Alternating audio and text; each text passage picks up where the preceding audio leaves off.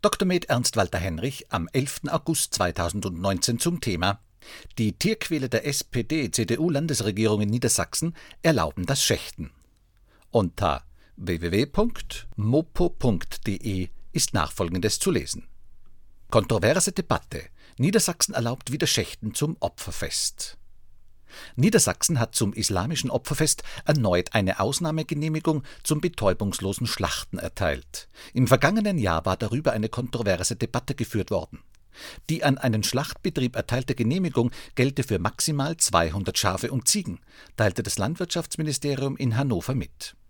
Im Islam ist es Brauch, am Opferfest Eid ul-Adha, 11. bis 14. August, ein Tier, meistens ein Schaf, zu schlachten, in Gedenken an Abraham, der von Gott im Traum den Auftrag erhielt, seinen Sohn als Opfergabe zu töten. Auch in der Bibel wird diese Geschichte erzählt. Ein großer Teil des geschlachteten Schafes wird an bedürftige Menschen abgegeben, der andere mit der Familie und Freunden geteilt und zusammen über die Feiertage verzehrt. Grundsätzlich ist das Schlachten ohne vorherige Betäubung, also das Schächten, wie es islamische Regeln vorgeben, verboten.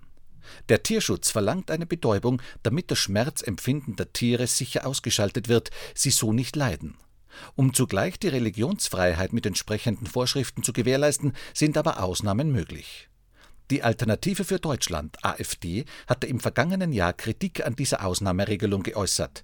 Im Niedersächsischen Landtag forderten sie ein Ende dieser Regelung aus Tierschutzgründen. Für den Vorstoß fand die AfD allerdings keine Mehrheit. Anmerkung das betäubungslose Schächten ist eine systematische, vorsätzliche, barbarische Tierquälerei.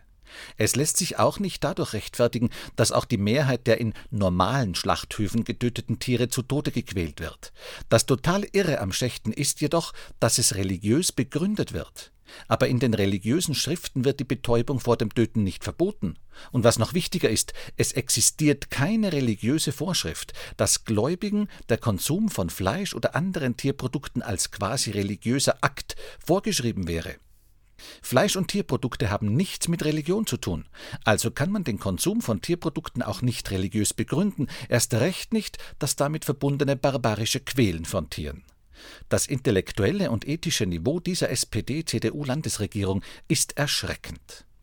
Fazit: Jeder Konsum von Tierprodukten, Ausbeutung, Vergewaltigung, Mord ist ein Verbrechen. Der Konsum von Tierprodukten ist kein religiöser Akt, sondern ein egoistisches Geschmackserlebnis, das sogar die von Gott geschenkte Gesundheit zugrunde richtet